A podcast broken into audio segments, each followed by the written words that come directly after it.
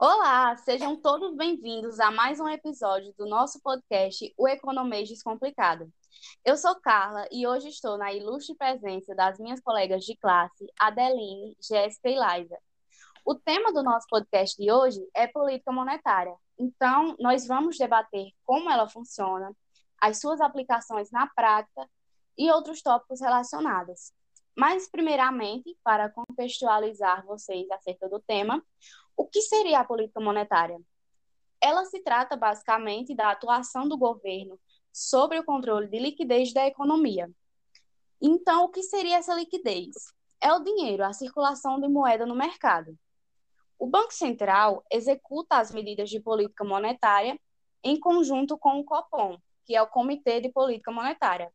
E as suas decisões levam em consideração fatores como a inflação, as contas públicas, a atividade econômica do país e o cenário externo.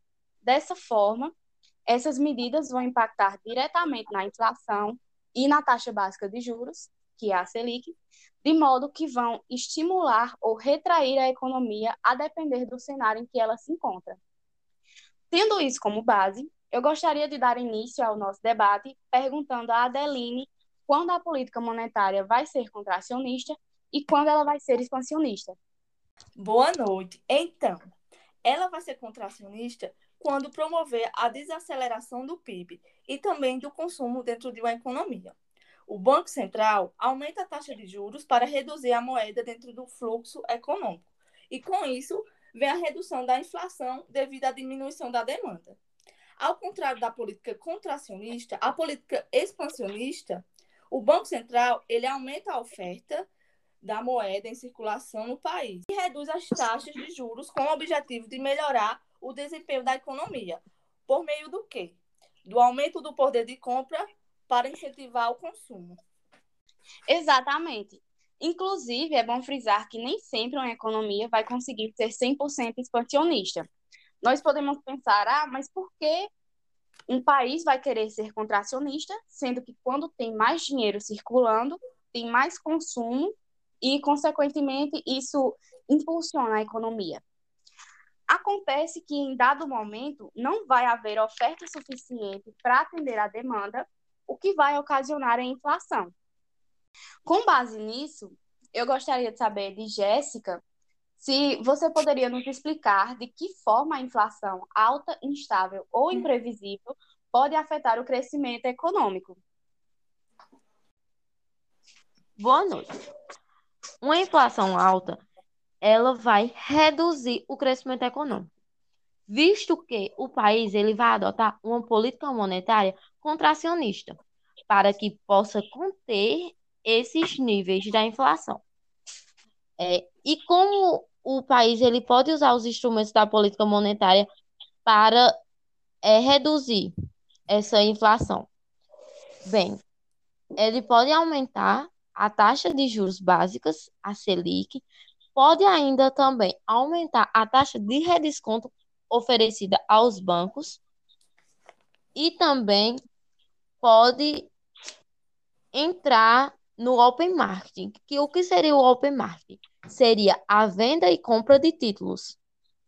Essa questão acerca da inflação descontrolada, ela é muito interessante, inclusive me faz lembrar daquela situação da mega da virada, que o prêmio era de 280 milhões e a jornalista, falando sobre esse tal prêmio, disse que sendo nós 200 milhões de brasileiros, daria um milhão para cada, sobrava 80 e todo mundo saía ganhando. Apesar da gente entender o que ela quis passar ali, na prática, isso seria inviável, porque se todo brasileiro de repente tivesse um milhão a mais na conta, o custo de toda uma cadeia iria aumentar no caso, a mão de obra, os insumos, os produtos. Dessa forma, iria ocorrer uma desvalorização da moeda. Imagina só você chegar no açougue para comprar um quilo de carne por dois, três mil reais. Por isso, é tão importante manter a inflação sob controle. Também, é, sobre esse mesmo prisma, é, podemos citar a questão do auxílio emergencial, que em pouco tempo injetou na economia 250 bilhões, o que foi um grande responsável por esse aumento da inflação que vimos nesse ano. de 2021, bem como também no ano de 2020. E podemos exemplificar isso por meio de, de um dado divulgado pelo Procon São Paulo, que em fevereiro de 2020, com 50 reais, você poderia comprar 13 garrafas de óleo de soja.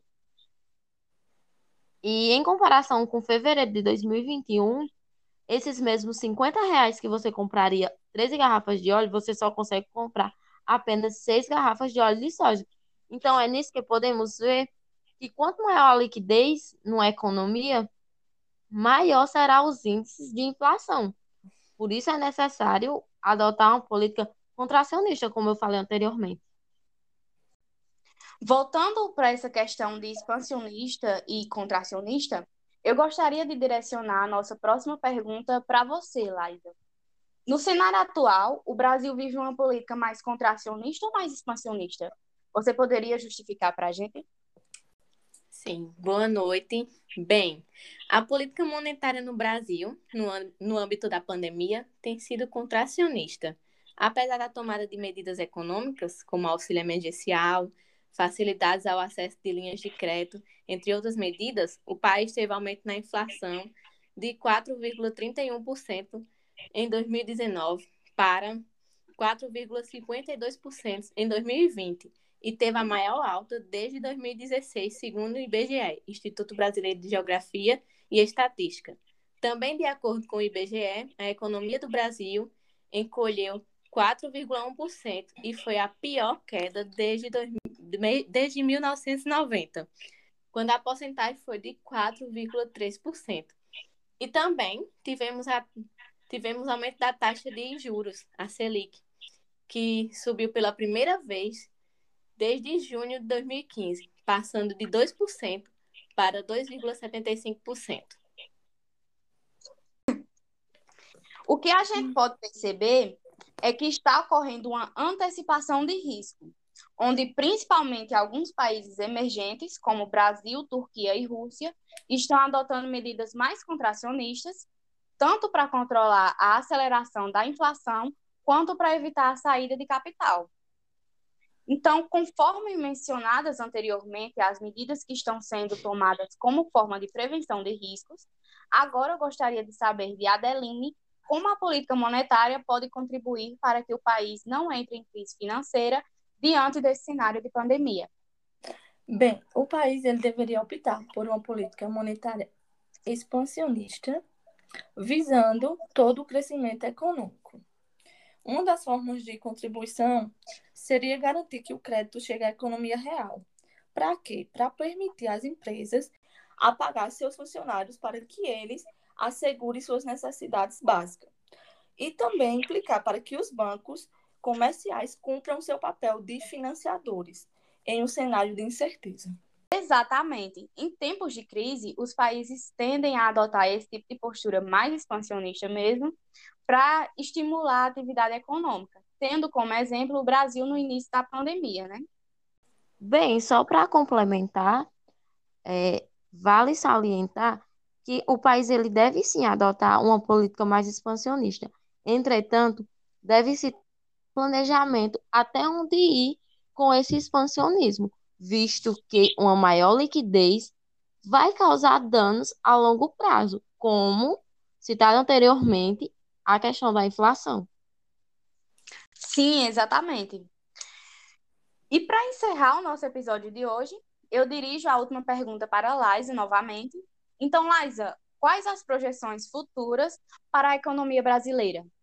Bom, a expectativa do governo é que o preço médio do dólar em 2021 fique em R$ 5,30 e em 2022 esteja em R$ 5,10. Na prática, isso indica que a meta do governo é estabilizar o câmbio neste novo patamar de R$ reais. Esta é uma medida que visa diminuir as importações no país e estimular as exportações. A perspectiva do mercado financeiro é que a taxa básica de juros, a Selic, suba em 2021 e encerre o ano em 3,75%. Apesar da alta na Selic, a estimativa é que a taxa básica fique em 5% para o fim de 2022. Então, esse foi o nosso episódio de hoje, onde discutimos sobre a política monetária. Eu espero que tudo que foi tratado aqui possa agregar ao seu conhecimento e quero agradecer especialmente às meninas pela presença. Muito obrigada. E para você, ouvinte, o meu muito obrigada também por nos acompanhar até aqui.